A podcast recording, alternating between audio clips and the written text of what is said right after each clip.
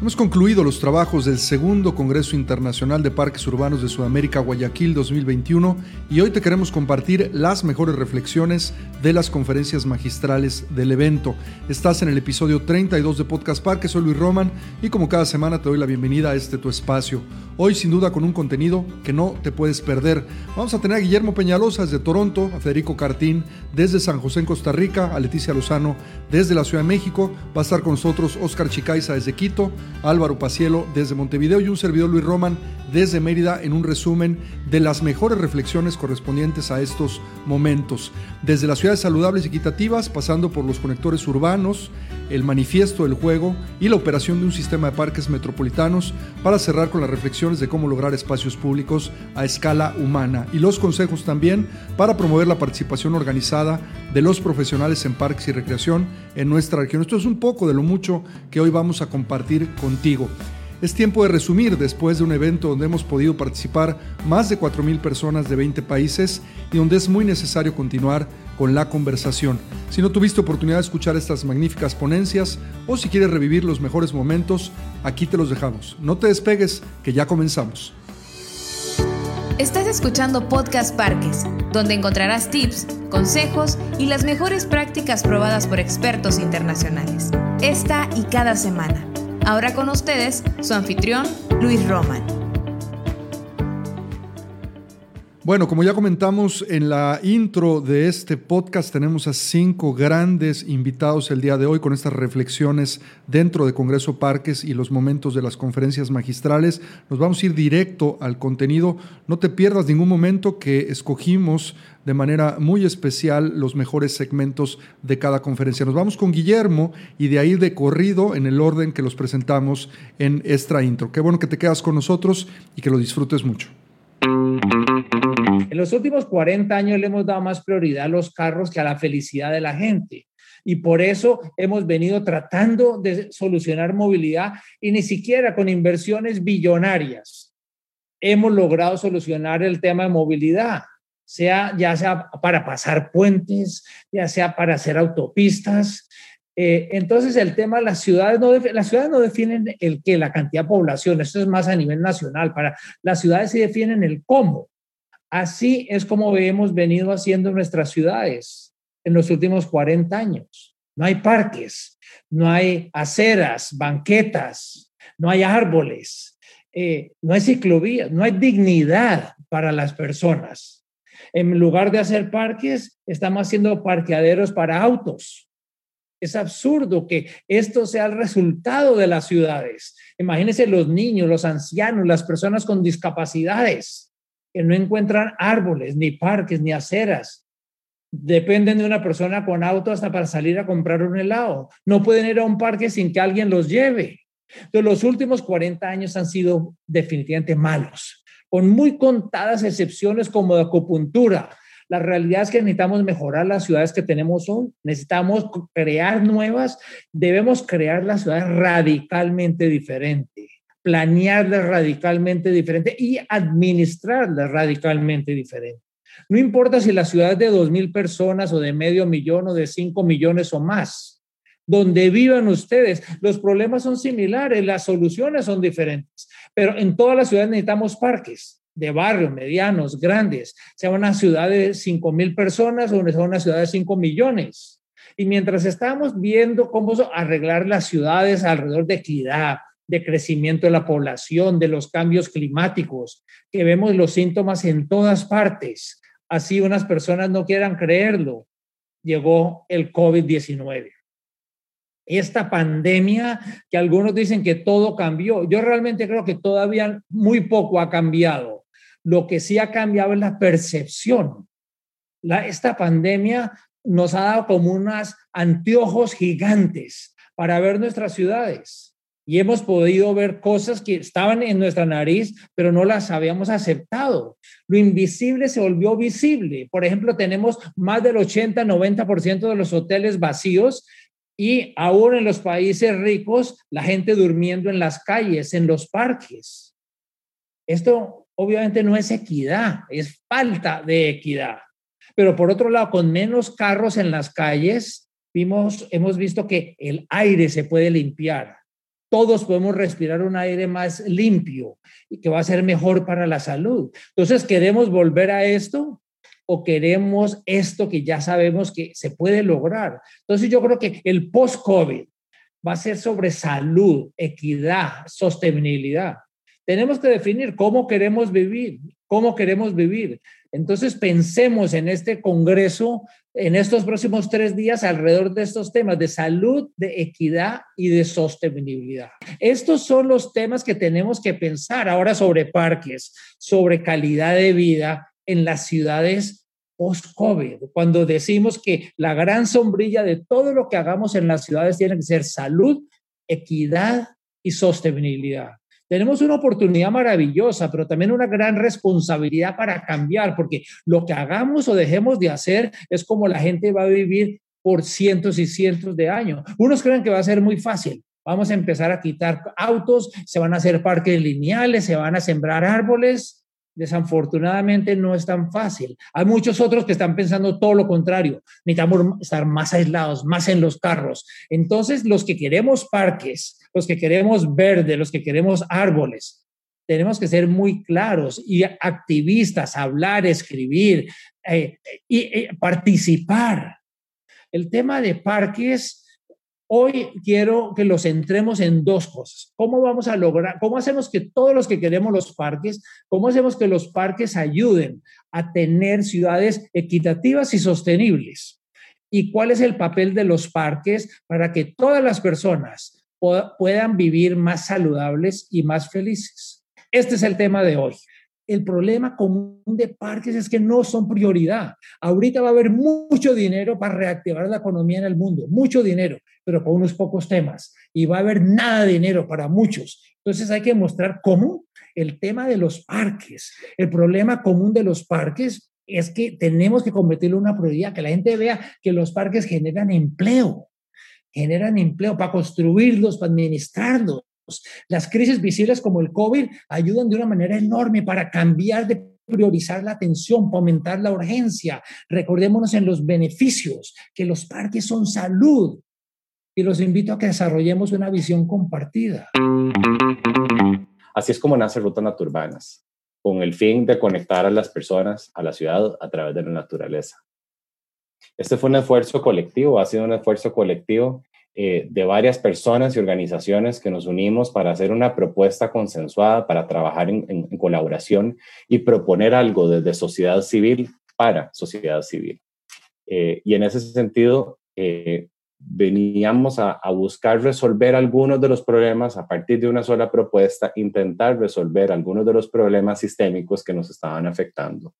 Eh, en este caso, por ejemplo, bueno, temas de, la contaminación de nuestros ríos, la falta de cobertura forestal en un país que ostenta un 54% de cobertura forestal, que una gran parte de los, de los municipios que constituyen el área metropolitana tengan un 0% de cobertura forestal, era una preocupación. Eh, y además un tema de, de, movilidad que es uno de los talones de Aquiles, creo que para casi que para cualquier ciudad del mundo donde tienen costos importantísimos a nivel de congestionamiento y además de vidas humanas. Eh, y por supuesto, algo que tenemos que seguir eh, planteando es la calidad del aire, que está muy relacionada a el consumo de combustibles fósiles para la movilidad y transporte. Y por supuesto, encontrando los puntos de enlace para que podamos ir conectando y generando un sistema de parques eh, que puedan ir o sea, Rutas Naturbanas es un parque en sí mismo, pero también es un interconector de parques y es un corredor biológico interurbano. Entonces, lo que estamos haciendo es realmente generando estos lazos, eh, no solo a los parques eh, urbanos o a los parques metropolitanos, sino también a puntos de interés eh, que son parte de ello. Dividimos el proyecto, son 25 kilómetros eh, en total. Dividimos el proyecto en diferentes fases. Esta primera fase tiene algunos segmentos discontinuos en el río y después se aprovechan conexiones en el ingreso y egreso vía la calle.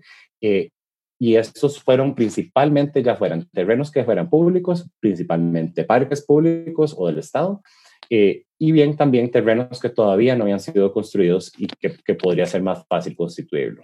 Una segunda fase donde se van conectando estos segmentitos discontinuos eh, a la par del río son las áreas comerciales y esas son las áreas comerciales donde eh, un, un, centro comercial, una plaza de restaurantes puede más bien aprovechar eh, una, un incremento de flujo hacia sus propiedades, entonces estarían más dispuestas también a compartir ese retiro que recordemos es privado. Y por otro lado, en la tercera fase son las áreas residenciales de, pequeñas residencias, a donde la negociación, por un lado, con muchísimas propietarios y propietarias, se hace más complicado. Eh, y es por eso que eso los llevamos a la fase 3. Entonces, lo que va pasando es que vamos, como verán, en cada una de las fases vamos entretejiendo la parte natural y la parte urbana. Eh, y además ir planteando cómo el río puede no solo, en vez de que el concepto es que la ciudad deje de contaminar el río, sino más bien que el río nos ayude a limpiar la ciudad. Y es una forma de también generar que esos pequeños corredores biológicos que están constituidos alrededor del río puedan eventualmente extenderse como si fuera una mano extendiendo sus deditos, enlazando los diferentes parques y áreas verdes de la ciudad. En ese sentido, Ruta Naturbana no solo es un proyecto de movilidad, eh, es también un proyecto que procura generar eh, una capacidad para poder hacer un enfoque regenerativo en cuanto a la parte natural, entendiendo las diferentes especies que pueden constituirse en diferentes zonas de, el, eh, de, un, retiro del río según la, la, cualidad. Rutas no solo es un proyecto que es bonito, es un proyecto que tiene mucho sentido desde un punto de vista también social y económico. Por un lado, eh, el poder generar un, esquema de interconectividad para las personas que nos podamos mover, ya sea en bicicleta o caminando, para poder llegar a nuestros, nuestros trabajos o centros de estudio, es algo que para el quintil más bajo de ingresos de este país podría representar más o menos el equivalente a un salario adicional por año. Es decir, eso si solo una de esas cuatro personas tomara, eh, pudiera prescindir del costo, digamos, de los pases de autobús. Eh, tiene la capacidad de poder inyectar de ecoturismo eh, urbano eh, de una forma importante y además de generar ingresos frescos para un montón de municipalidades, para cinco municipalidades que le constituyen, a partir de nuevas plusvalías, nuevos comercios, nuevas patentes que estarían generando mucho del desarrollo que no se ha dado a la par del río, que podría en este momento darse. Y en momentos ahora de COVID también está, está está generando un espacio de movilidad distanciada, no solo entre personas, sino también minimizando el riesgo de personas peatonas o ciclistas con respecto a los diferentes, y los, diferentes eh, tipos de movilidad que hay, ya sean los buses o los automóviles privados.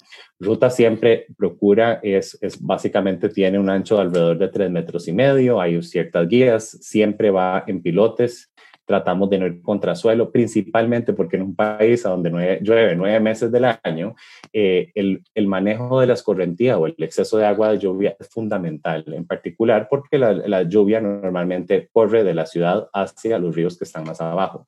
Uno de los esfuerzos importantes que hemos venido haciendo durante los últimos años, por supuesto, constituye toda la parte de hacer participación ciudadana, hacer una escucha de las comunidades y trabajar con ellas eh, justamente para poder ir, creando y anteviendo cómo podrían ser diferentes espacios eh, eh, de rutas naturbanas en otros sectores de la ciudad.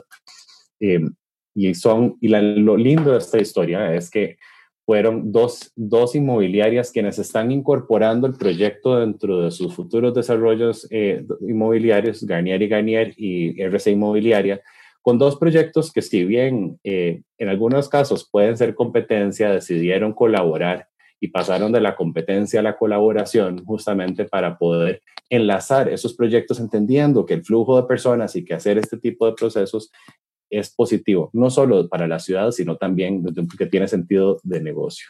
Uno de los elementos más importantes y que muchas veces no pensamos tal vez eh, con tanta intencionalidad es que realmente el espacio público debe ser también un, debe contribuir a la regeneración ambiental del planeta. Eh, necesitamos entender estos espacios desde el punto de vista de cambio climático, de resiliencia eh, y también desde un punto de vista de apoyar a la biodiversidad que existía o que existió hace muchos años, en muchos casos cuando, cuando antes de que se urbanizaran los espacios. Probablemente todos se acuerdan de aquel amigo o amiga que hicieron cuando estaban jugando en la calle, ¿no? O en un parque. Llegaban y era muy fácil decirle a alguien más, hola, ¿cómo estás? ¿Quieres jugar conmigo? Y entonces ese día eran mejores amigos, ¿no? Nos la pasábamos bomba y ya, y a lo mejor no lo volvíamos a ver, o a lo mejor lo veíamos, veíamos a esta persona recurrentemente, ¿no? Eh, jugar nos, nos, ayuda a fomentar tolerancia y a confiar en las otras personas, a extraer nuestros límites personales. También seguramente nos acordamos cuando teníamos que, no sé, eh, saltar de un lado a otro y la primera vez tal vez no lo logramos, ¿no? Llegamos como súper cerquita. Eh, o hasta nos caímos. Seguramente yo era de esas, de las que se caían, ¿no? Entonces, pero al otro día, pues te paras y lo vuelves a intentar y cada vez que pasas por ahí lo vuelves a intentar hasta que un día lo logras. Pero entonces es este reto que te pones a ti mismo de tus, de tus límites personales, internos y externos, pero sobre todo impulsa la curiosidad. Y en realidad el estado del juego lo que nos ayuda es a explorar lo posible, nos ayuda a ver qué más podemos hacer. Siempre la imaginación ahí está, ¿no? En constante exploración. Que el 56% de las niñas y los niños en el mundo pasan menos tiempo en exteriores que los prisioneros de máxima seguridad en Estados Unidos. Lo que sucede es que nuestra población sigue creciendo y para el 2030 el 60% de la población urbana tendrá menos de 18 años. Y más o menos para esas fechas tendremos más de 70 millones de niñas y niños menores de 5 años con sobrepeso y obesidad. Hoy en día sabemos que el 80% de la población adolescente del mundo no realiza suficiente actividad física. Esto todo tiene que ver con cómo estamos planeando, diseñando y construyendo nuestras ciudades, porque no estamos acercándonos a la perspectiva del juego y de las infancias urbanas. Mi granito de arena para este Congreso es un llamado a la acción, a jugar en serio. Hoy vamos a hablar primero de los retos del juego y de las infancias urbanas, después qué es lo que podemos hacer y después el llamado a la acción. Entonces, los primeros son los socioculturales y lo primero, primero que vamos a, ver hoy es el principal reto y este quiero que se lo queden ya así para siempre en el subconsciente, y cada vez que vayan a formarse hacia hacer ciudad, a, hacer parques, em, lo, lleven consigo, ¿no? El primero es el adultocentrismo o el paradigma adultocéntrico. ¿Y este qué quiere decir? Esto es em, observar a niñas y niños como sujetos vulnerables por encima de ser sujetos de derechos. Entonces pensamos que los tenemos que súper resguardar, ¿no? Y cuidar, en lugar de crear espacios y, empujarlos a que realmente experimenten allá afuera y que experimenten su individualidad y construyan su propia personalidad. Esto hace, este adultocentrismo hace que se piense que el juego es una pérdida de tiempo y que no forme parte esencial del desarrollo integral. Y el impacto del encierro lo estamos viendo inmediatamente, con un incremento en enfermedades mentales, en depresión, en obesidad, en suicidios adolescentes, en estrés, en niños de primaria jugar debía estar dentro de la lista de las actividades esenciales, porque a los adultos se nos permitió salir a hacer ejercicio, pero los niños hacen ejercicio jugando. El segundo rubro de retros, como les había dicho, son de inseguridad y violencia. Por un lado tenemos la percepción de inseguridad, que siempre donde vivamos, la percepción de inseguridad va a ser más alta de la inseguridad real esa, esa, esa percepción de riesgo se convierte en aversión al riesgo y eso afecta la manera en, la que niñas y niños son independientes y salen allá afuera o en realidad no salen allá afuera, ¿no? Ahora, dentro de esta aversión al riesgo, también tenemos que entender que el modelo de ciudad centrada en el automóvil y no en, las personas, en los seres humanos, sí tiene un impacto directo en el desarrollo físico y mental de niñas y niños. Estar cerca del tráfico, estar cerca de la contaminación, sí nos afecta directamente a niñas y niños y a todo. El tercer grupo de retos de juego es, tienen que ver con la planificación y la injusticia espacial. El mismo modelo de ciudad centrado en el automóvil nos ha llevado a planificar ciudades desiguales, segregando sectores poblacionales y catalizando la injusticia social y espacial. En territorio, esto se ve reflejado en espacios de mala calidad, debajo de los cables de alta tensión, ¿no? Abandonados en bajo puentes, sin mantenimiento, nadie quiere ir a jugar ahí. Un elemento que reproduce la injusticia espacial son las canchas. Debemos tirar la creencia de que hacer canchas es hacer espacio público. Porque si el espacio público es el escenario para resignificar las relaciones sociales, ¿por qué la primera solución es un espacio que permite a niños y hombres ocupar la mayor parte del espacio disponible? ¿Por qué las niñas y las mujeres tenemos que también exigir espacio para nuestras ciudades, para estar en nuestras ciudades? Y ya sé, ya sé que me van a decir, pero las niñas también juegan básquetbol y también juegan fútbol. Y sí, también juegan, totalmente también juegan, pero son las menos. Y tiene que haber una liga para mujeres o una liga que las deje jugar en un, en un equipo mixto o un equipo vecinal que las deje jugar. No debemos hacer espacios de copiar y pegar. Los espacios públicos deben irradiar identidad comunitaria. Y bueno, ahí va el último rubro eh, de los retos, que son los legislativos. Y aquí es, otra vez se nos viene el adultocentrismo encima y es que el interés superior de la niñez se ve tergiversado por el adultocentrismo, pero también por nuestros sesgos individuales. Entonces, otra vez, en lugar de satisfacer eh, las necesidades y velar por los derechos de niñas y niños, los los observamos como personas que hay que proteger. Si los niños y las niñas pueden ir a la escuela solos y salir a jugar con sus amigos en los espacios públicos de la ciudad, también los ancianos, las personas con discapacidad y los ciudadanos en general podrán volver a disfrutar la experiencia de caminar y conocer gente en la ciudad.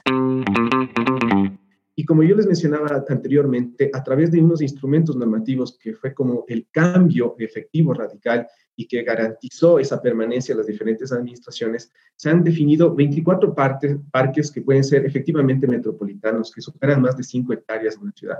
Pero actualmente estamos haciendo una administración efectiva en 15 parques metropolitanos en, todo el territorio. También una de nuestras áreas que trabaja en el mantenimiento aporta a, otros parques de escala en su conservación, considerando esta red de, red verde urbana, red de espacios verdes que tenemos en nuestra ciudad.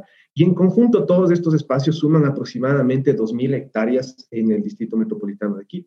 La, como tal, nuestro, nuestro objetivo general es que establecer espacios públicos de escala metropolitana que sean seguros, accesibles e integrales para toda la ciudadanía, en donde se puedan desarrollar estas actividades recreacionales, culturales y de conservación para tener esta compatibilidad entre el uso, el disfrute del pleno de este espacio público y la conservación de todos estos ecosistemas verdes y de su diversidad.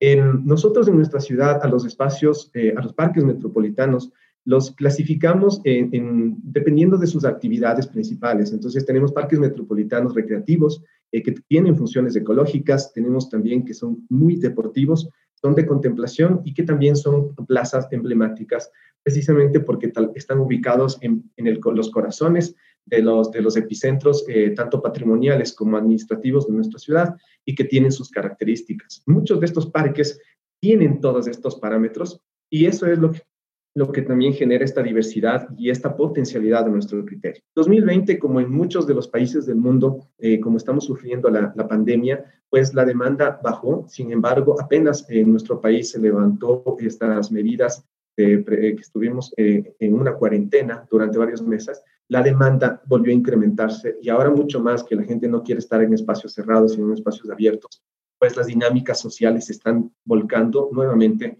con un, tema muy positivo hacia los espacios públicos, pero también nuestra gestión eh, pues tiene este nuevo reto de acelerar los pasos que estamos dando. Y el cuidado y la convivencia entre, entre los usuarios y los espacios verdes como tal es en donde nosotros vimos oportuno esta, esta, esta correlación y estos parámetros para precautelar. ¿Por qué no promover un tema eh, educacional, un tema de construcción colectiva y una administración armónica de estos espacios? Y nos hemos enfocado en los ejes. Tenemos el eje ambiental, eje de seguridad, de comercio, recreación, deporte, administración y gestión, educación y cultura y un mantenimiento sostenible de estos. La formación ciudadana. Nosotros creemos eh, que el actor fundamental son cada uno de los ciudadanos.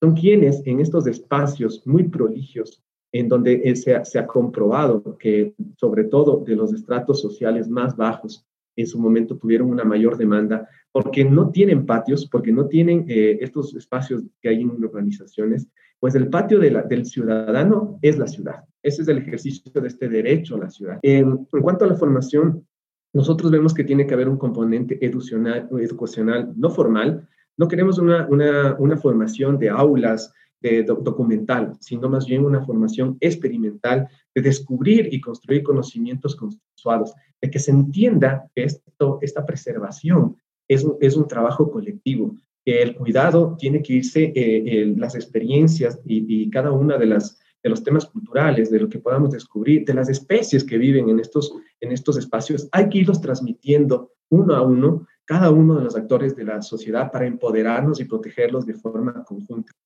nosotros vemos que es fundamental que sea a través de desarrollo de actividades. El trabajo con grupos, em, con grupos voluntarios em, de diferentes em, categorías, ¿no? Tenemos la academia, tenemos las organizaciones sociales, tenemos también líderes de barrio, tenemos visitantes del parque que se van empoderando, entonces esta formación tiene que tener diferentes escalas y niveles en actividades prácticas desde la plantación de árboles, el acompañamiento en huertos urbanos, el ajardinamiento, eh, que nos ayuden en, el tema de, recolección de, basura, de desechos, es un poco irle instruyendo a estas, estas personas que también eh, ha sido muy efectivo el, la colaboración de, las instituciones educativas, eh, de, grupos sociales organizados en estas actividades, pero sí vemos que falta mayor capacitación para que no se haga simplemente por cumplir, sino que se haga con un sentido, con una comprensión del por qué se está desarrollando, cuál es el impacto con cada una de estas acciones pequeñas que se están desarrollando. Vemos que nosotros necesitamos mucho más guardaparques y mediadores educativos que nos ayuden a, a transmitir esta información en los espacios, que le puedan abordar a un ciudadano y puedan compartir y coexistir esta información con lo cual estamos reforzando nuestra articulación interinstitucional. Nosotros, eh, como estamos evolucionando como institución y ciudad, pueden haber visto que tuvimos primero un proceso para habilitar los espacios, para construir la normativa, los instrumentos de planificación, de ordenamiento territorial que lo permitan. Ahora que los tenemos, pues estamos viviendo estos retos de conservarlos, de preservarlos, de potenciar, que es fundamental que los ciudadanos como tal y que nuestros funcionarios entiendan eh, sobre todo el potencial, eh, la, virtud de tener estos espacios dentro de nuestra ciudad, inmersos en una red, y que nosotros necesitamos conservarlos. Las intenciones de la conferencia. Efectivamente, eh, cuando me preguntaron de qué iba a ir esta conferencia, pensamos en reflexionar sobre posibilidades de espacios públicos, en el uso y la transformación, básicamente para un uso democrático de la comunidad, listar características de los parques, las plazas y espacios para el uso inclusivo, seguro y en forma accesible, e identificar los aportes de los espacios públicos como una herramienta hacia ciudades posibles y saludables. Ahora, ¿qué pensamos cuando hablamos de espacios públicos? ¿Todos pensamos lo mismo? ¿Es lo mismo una ciudad del sur del continente que en Centroamérica, en Estados Unidos o en Europa? Nuestra idea es poder hacer un recorrido sobre esos dos o tres o cuatro segundos que nos tomamos cuando pensamos en un espacio público y por eso podemos tener algunas imágenes. Quizá esos parques que son patrimoniales, esos parques que tienen ya casi 100 años de vida en nuestro continente, y que básicamente fueron creados en una ciudad que estaba recién empezando a desarrollarse en las afueras y hoy están en el epicentro de una ciudad este, cosmopolita, una ciudad urbana.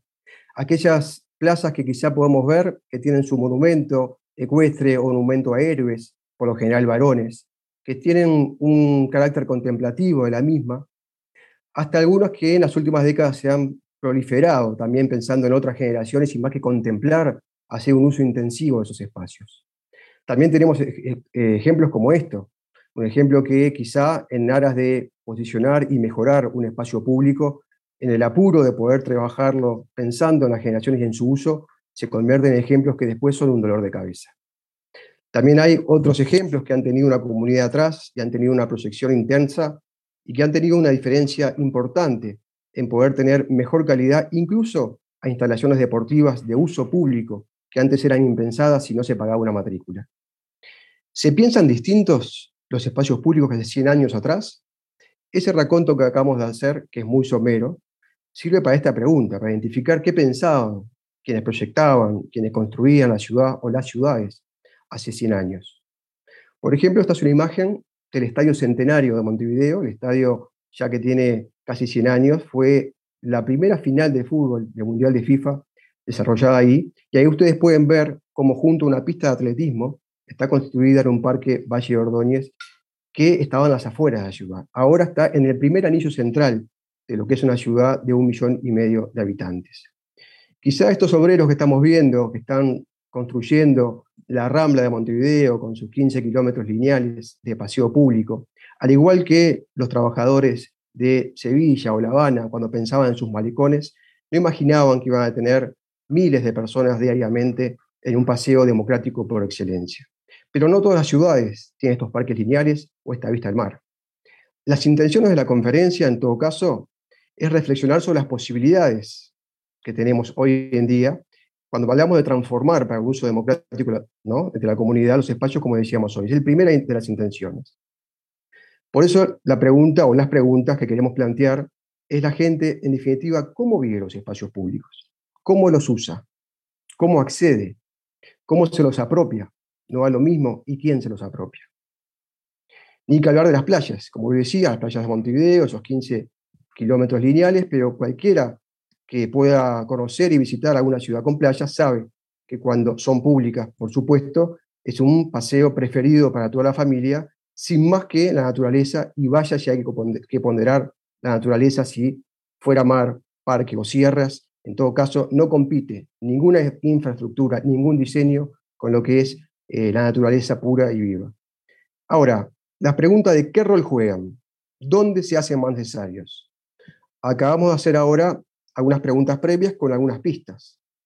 Bueno, la idea es que queríamos posicionar un tema vinculado a la integración social y lo fundamentales que resultan los espacios públicos para la construcción de ciudadanía, para el desarrollo local y territorial, para la sustentabilidad de nuestros entornos y sobre todo para la participación ciudadana. Y no estamos hablando de asistir y participar en el juego o balancearse, sino en la posibilidad de opinar, demandar, reclamar y aportar a la construcción de espacios públicos, a la construcción de ciudad, en definitiva. Reconocimiento de las diferencias, sabemos que es el encuentro con otras personas, lugares de apropiación y cuidado, los espacios públicos, tienen que ser, sin duda, a lo largo de la conferencia se ha hablado, accesibles, disfrutables, reconocibles. Hablamos que, hay mucha gente en muchos barrios y las ciudades donde lo público es lo único que tienen como posibilidad y lo único disponible. Ahí también se generan redes de oportunidades, no solamente al pasear o al vivenciar la plaza, sino que pueden conocer a quien hace un curso, a un docente que los invita, a una persona que puede tener una posibilidad laboral. O sea, las redes de oportunidades no se dan adentro de una casa. Por lo general, en el encuentro con otras personas es donde se tienen los mejores resultados. ¿Qué es más importante? Nos preguntamos si podemos tener cuatro o cinco segundos ahí en sus casas. ¿Qué es más importante para elegir un espacio público? ¿A dónde voy a ir hoy? ¿A dónde voy el fin de semana? ¿Qué elegirían ustedes? Hagamos el ejercicio. La calidad del diseño, la accesibilidad y cercanía, el mantenimiento y la gestión que tiene el lugar, la posibilidad que ese lugar tenga usos diversos, si yo voy con mi hijo, si voy con eh, un par, un adolescente, la seguridad del lugar. Recientemente hicimos un relevamiento de 400 espacios calificados, aquellos que tienen juegos, que tienen bancos, que tienen iluminación, a ver dónde estaban. Nos, vimos, nos dimos cuenta que no estamos muy lejos, pero hay que enfocar con una lupa muy importante la posibilidad de seguir calificando espacios equidistantes de las viviendas y sobre todo de los diferentes sectores de la ciudad. Otro punto importantísimo es solayable, la voz de las comisiones y la comunidad. Las definiciones, el seguimiento que se hace del espacio, incluso una vez inaugurado, la gestión, no es lo mismo que sea un organismo público solo que con una comunidad atrás o con gestión. El diálogo interinstitucional para la gestión y la financiación, no solamente un municipio, no solamente un gobierno local, un gobierno nacional, sino que haya esa posibilidad de diálogo, es también un componente importante donde se juega el partido, de saber que no solamente el proceso, sino el resultado no va a dar quizá la satisfacción más grande de poder ver un lugar totalmente comprometido, mancomunado, mancomunado con la gente y usado los siete días de la semana. Por último, quería destacar también la importancia de los saberes transversales. Hay gente que se especializa y por suerte en la última década en espacios públicos que sean totalmente accesibles desde el punto de vista de las capacidades diferentes. Hoy es impensable que un arquitecto o una arquitecta pueda proyectar una plaza y dejar de lado una rampa si hay escaleras, si no piensa en cómo va a ser accesible para una abuela con su bastón o un cochecito de bebé. Una perspectiva de género. Hace mucho tiempo que las feministas vienen encabezando una lucha denodada por el derecho a la ciudad, desde Jane Jacobs hasta ahora, pero es cierto que también se ha incorporado pocas veces en los diseños de los espacios públicos esas recomendaciones que hacen sobre todo escuchar a las mujeres, que haya talleres específicos, que pueda haber una vivencia específica para ver cuál es el énfasis a la hora de construir. Ni que hablar de los espacios sustentables vinculados con el medio ambiente y su preservación, de las infancias, pensar, como decían en la primera conferencia, a 95 centímetros del suelo. ¿Qué se ve de esa perspectiva? ¿Qué se ve desde un niño de 4 o 5 años? Y también hacer ese cruzamiento con el patrimonio. Nuestras ciudades en América Latina tienen una riqueza enorme patrimonial, muchas veces colindante con los usos múltiples, pero en ese equilibrio también es importante poner la voz de los vecinos, la voz de la academia, la voz de los gestores públicos, para saber cuál es el énfasis de un lugar que, aún siendo patrimonial, permita el uso masivo y en forma satisfactoria de la población. Ciudades con la mirada de los niños. Para nosotros, para mí particularmente, es algo que me toca muy de cerca. Quiero hacer una cita al pedagogo Francesco Tonucci, pedagogo italiano. Los niños y las niñas, agrego yo, deben poder jugar como quieran, en el patio de la casa, en las aceras, en los paseos, porque estos son espacios públicos. Debemos pensar, en todo caso, en nuestras ciudades, no la teoría, cómo pueden transformarse en lugares donde los niños y las niñas pueden ser niños y niñas. Y los que más me preocupan son los de 3 a 6 años, porque les estamos robando la autonomía, herramienta básica de futuro. ¿Qué nos enseñó la pandemia? Y con esto terminamos, por lo menos con la primera presentación unidireccional. Bueno, cuidar la salud física y mental necesita además y mejores espacios públicos. Nos enseñó también que se necesita audacia, ideas y organización ciudadana para recuperar espacios a la ciudad de los motores, a la ciudad de los 100 kilómetros por hora, a la ciudad de las autopistas. Es cierto que cuanto mejor esté el transporte público, la gente menos va a andar en su auto particular. Mientras más tengamos kilómetros de ciclovías y ciclosendas, bicisendas, más va a crecer la movilidad sustentable pero queremos que no está en el saber de una persona, ni un técnico, ni un arquitecto, ni un sociólogo, ni una arquitecta, ni una ingeniera. Militar por la ciudad, un cuarto. Militar por la ciudad 880 que nos hablaba Peñalosa, la ciudad que con 8 años y con, 8, y con 80 podamos usar el mismo espacio en forma accesible y sin trabas.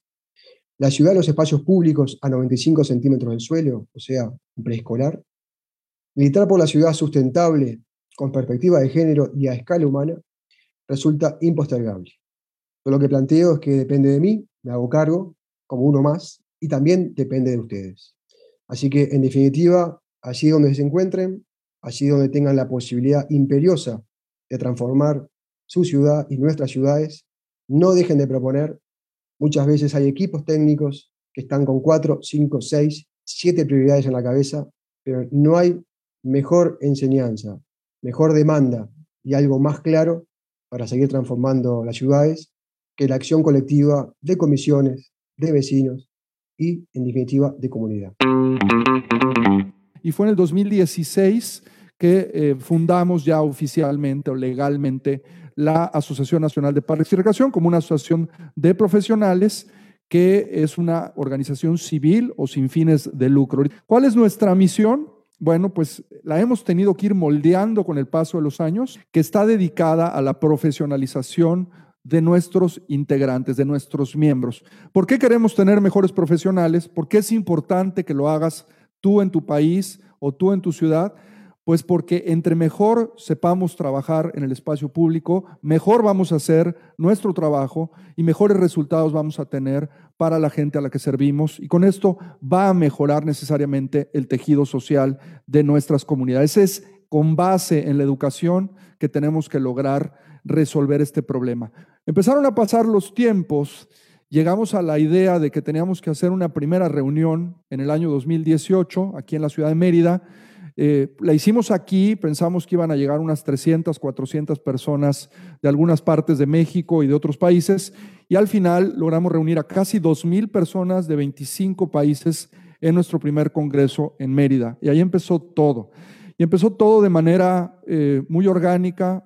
Eh, nos empezamos a asociar, nos hemos dado cuenta que los que trabajamos en los parques, que nos queremos llamar parqueros o recreadores o como ustedes se quieran llamar, pues somos personas bastante fáciles de eh, trato, este, que queremos compartir, que queremos hacer crecer esto, y ha sido muy, muy orgánico, muy fácil el tema de ir compartiendo y de ir creciendo y de ir conociendo nuevos liderazgos que ustedes, si es la primera vez que interactúas con un evento de la asociación, eh, pues te has dado cuenta que eh, hay mucha gente participando en el Congreso, muchos expertos de muchos países y todo se ha dado por precisamente el querer compartir con los demás. Como yo decía, nuestra razón de ser en la asociación es un tema de educación. Basamos todo lo que hacemos en la promoción del desarrollo profesional. Lo que queremos es que nuestros miembros cuando paguen una membresía, pues tengan la oportunidad con esa membresía de poder disfrutar de muchos beneficios relacionados a su crecimiento profesional,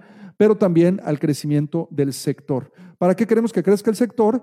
Porque si crece el sector, y hacemos, ayer lo comentábamos en la conferencia de FANEU, más grande el pastel, va a haber más trabajo para todos. Si alineamos el tema con el gobierno, con la sociedad civil organizada, y también lo hacemos con los empresarios, y obviamente esto lo, tenemos como base con las universidades de nuestros países, es que podemos lograr crear sistemas de parques o sistemas de espacios públicos en nuestras ciudades, que es un tema de equidad. Ya lo decía Guillermo Peñalosa, necesitamos, nos surge poder ir cumpliendo con temas de equidad en nuestras ciudades. O el objetivo de una asociación no es generar el conocimiento, sino más bien administrarlo, compilarlo y poderlo procesar para poderlo ofertar de alguna manera en tiempo y forma a todos sus miembros. Bueno, ¿qué es lo que hacemos en la asociación? Hacemos iniciativas de educación, que es la base de la organización, y promovemos políticas públicas. Ya lo decíamos ayer, no va a cambiar nada si no logramos eh, cambiar la política pública del país, del Estado, de la provincia, de la ciudad donde estemos, convenciendo a los servidores públicos de que hay que hacer las cosas de manera diferente o a como se ha hecho en el pasado. Estamos ofreciendo y ofertando certificaciones ya para parques a partir del programa del Green Flag Award que viene desde, eh, desde Reino Unido. A partir de, ya lo hemos comentado en los videos de conexión del verano de este 2021, vamos a empezar a ofertar cursos eh, certificaciones menores, por ejemplo, en arquitectura de paisaje y horticultura, en guardaparques, etcétera. Y también vamos a ofertar una certificación, eh, todo esto a través de la Academia Mundial de Parques para profesionales en parques y recreación para nuestra región. Y por último, vamos a empezar a certificar también en un programa que hemos llamado Alcaldes por los Parques a las ciudades para que también en términos de política pública se pueda empezar a hacer un poco más avance en esto. Otra de las cosas importantísimas son nuestros eventos. Celebramos cada octubre el mes de los parques a nivel América Latina. Tenemos nuestros congresos tanto en México como en Sudamérica cada año, un semestre cada congreso. Desgraciadamente la pandemia nos ha roto un poco el, eh, orden. El próximo año vamos a, esto, eh, ganamos la sede en México desde hace ya tres años para celebrar el Congreso Mundial de Parques Urbanos aquí en México en el 2022 y también organizamos algunos eventos con directores de grandes parques eh, urbanos, eh, en este caso nuestro país, para ir creando esta escuela de directores. Y por último, tenemos una plataforma de difusión muy grande, muy extensa. Tenemos más de 35 mil seguidores en todas nuestras redes sociales. Tenemos canales en todos los medios, en YouTube, en Facebook, en Instagram, en Twitter. Y tenemos también una base de datos de correos, que es la forma en la que podemos llegar a, a tu casa, a tu oficina y en contacto contigo. ¿Cuáles han sido los aprendizajes que hemos tenido?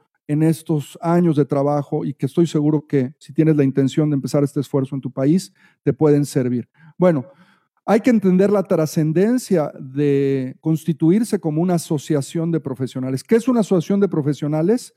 Es una organización de la sociedad civil, pero es productiva. No somos asistencialistas. Otro de los aprendizajes que hemos tenido y aquí viene la parte romántica de esta exposición, es construir un equipo multidisciplinario. Esto es fundamental. Una asociación de profesionales se tiene que componer de muchísimas personas y esas personas tienen que tener perfiles diferenciados. Esto es que para permanecer en el tiempo es importantísimo tener un equipo de la asociación o el esfuerzo que hagas.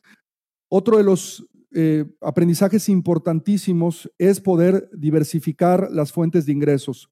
La asociación ha batallado muchísimo para poder lograr, todavía no lo hace, eh, estar a flote en la parte financiera porque eh, es costoso mantenerla y depende en realidad de dos o tres pilares eh, pues en la parte de recursos. ¿Cuáles son las principales fuentes de ingresos de una asociación como esta? Ya lo comentaba ahorita, las membresías que nosotros tenemos divididas las membresías en dos bloques fundamentales. El primero es las membresías individuales, otro de los aprendizajes, y esto es el corazón de buscar crear una asociación como estas, es entender que los miembros son el centro de todo.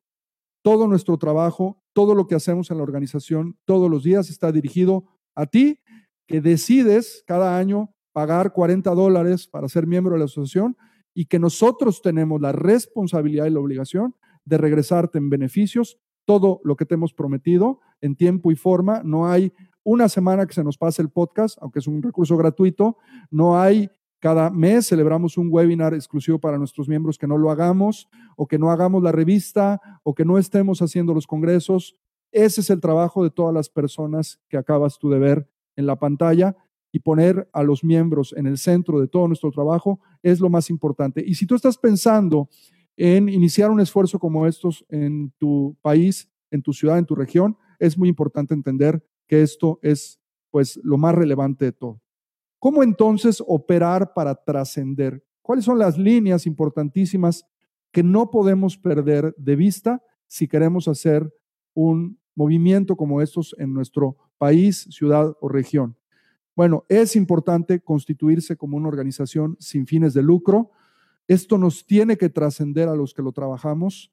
Nosotros tenemos ya un plan de sucesión, estamos ahorita en la formación de nuestro consejo. Yo dejaré, a final de cuentas, en algún momento en los próximos años, eh, y alguien vendrá a relevarme porque es como se puede generar trascendencia en la vida de los seres humanos. Y yo a lo mejor dentro de 15 años tendré que voltear y ver el trabajo que se ha hecho eh, aquí en México o que ha podido inspirar a otros países, pero no va a pasar más de esto. Esto no es un negocio privado para alguien, ni es una oportunidad de hacer algo diferente a todo lo que he estado mostrando durante esta presentación. Y se está quedando grabado y esto es bien importante decirlo con todas sus letras. Los miembros tenemos que ponerlos como centro en la organización. Tenemos que lograr constituir consejos de administración con un modelo de gestión claro, donde, lo repito, haya relevos, haya el compartir liderazgos. Tiene que haber transparencia y rendición de cuentas, tiene que haber una visión de futuro y esto es el objeto transformador de vidas. Todos los que trabajamos en el espacio público, a ti te ha pasado, yo estoy seguro, es que te has, te has dado cuenta o has visto que tu trabajo le cambia la vida a una persona. Entonces, al agruparnos con otros, al buscar una relación de trascendencia en el futuro con la organización o con la puesta en marcha de una organización como estas, tenemos que entender que tenga que haber esta visión de transformación de vidas. Otra de las cosas importantes es que la asociación en tu país, en tu región, en tu ciudad, se puede convertir en la voz y la autoridad, pero tiene que ser desde el tercer sector, porque si no te vas a meter en muchos problemas, y tiene que ser por méritos. Esto no es un tema de generación espontánea. Tiene que haber un trabajo atrás, que a veces toma varios años, para que por méritos te vayas ganando o la, organización se vaya ganando este derecho. Una organización como esta tiene que ser apolítica, tiene que ser apartidista y tiene que ser totalmente neutral. Hay una línea muy delgada en esto y hay siempre esta eh, idea de que se puede cruzar, pero no se debe cruzar. Una organización como estas no debe más que influenciar en la generación de política pública, pero no debe de tomar partido con nadie, ni tampoco debe de generar relaciones de negocio personales a partir de la industria. Esa es una cosa que también hay que dejar muy clara y es de lo que habla esta parte de la neutralidad total. Y otra de las cosas importantes es que esta organización, si se crea, pueda trabajar en la región en el continente y a nivel mundial en equipo. Estamos viviendo una de las peores crisis a nivel mundial, no solamente de salud por la pandemia, sino del tema del cambio climático y nos surge trabajar en equipo a todo el mundo. Por eso les dije desde el principio que nuestra base a final de cuentas lo que estamos tratando de generar viene alineado con objetivos desde la Organización Mundial de Parques Urbanos y donde nos vamos pasando la voz y nos conectamos, a veces no nos entendemos, está conectado un malayo con un japonés y con una persona de Rusia y yo no les entiendo mucho, pero estamos tratando de compartir y de entendernos para poder crecer como planeta y rescatar todo lo que hemos destruido en las pasadas décadas. Voy a pasar entonces a cerrar comentando nada más algo que siempre digo mucho en los podcasts y en algunas interacciones, que a mí me encanta, que es esta frase que aprendí hace muchísimos años, de entender que si no eres tú, ¿quién va a hacer esto? Y si no es ahora, ¿cuándo lo vamos a hacer? Hasta aquí las reflexiones de estas magníficas conferencias magistrales que tuvimos dentro de Congreso Parques, gracias a Guillermo, a Federico, a Leticia, a Oscar y a Álvaro, por supuesto, por su talento y por la disponibilidad de compartirnos siempre. Si quieres escuchar completas las conferencias o mejor verlas y poder descargar el material, puedes hacerte miembro de la ANPR. Tienes toda la información disponible en www.anpr.org.mx. Tu membresía no solamente ayuda a la industria, sino a tu desarrollo profesional. Tendrás acceso al material completo del Congreso y a cientos de documentos, no solamente en temas de videos, tenemos libros, tenemos reportes, tenemos informes, eh, todo de espacio público en América Latina. También te agradecemos mucho que nos escuches cada semana en Podcast Parques. Si es la primera vez que lo haces, te recomendamos que nos sigas. Estamos en cualquier distribuidor de podcast en el mundo, que nos des reviews y que nos puedas, eh, que te puedas suscribir para que no te pierdas cada semana de todos los contenidos que tenemos preparados para ti. Gracias por escucharnos. Nos vemos hasta la próxima en otra emisión más de Podcast Parques. Nuestro podcast ha terminado. Te recordamos visitar nuestro sitio web www.anpr.org.mx y seguirnos en redes sociales como arroba ANPR México.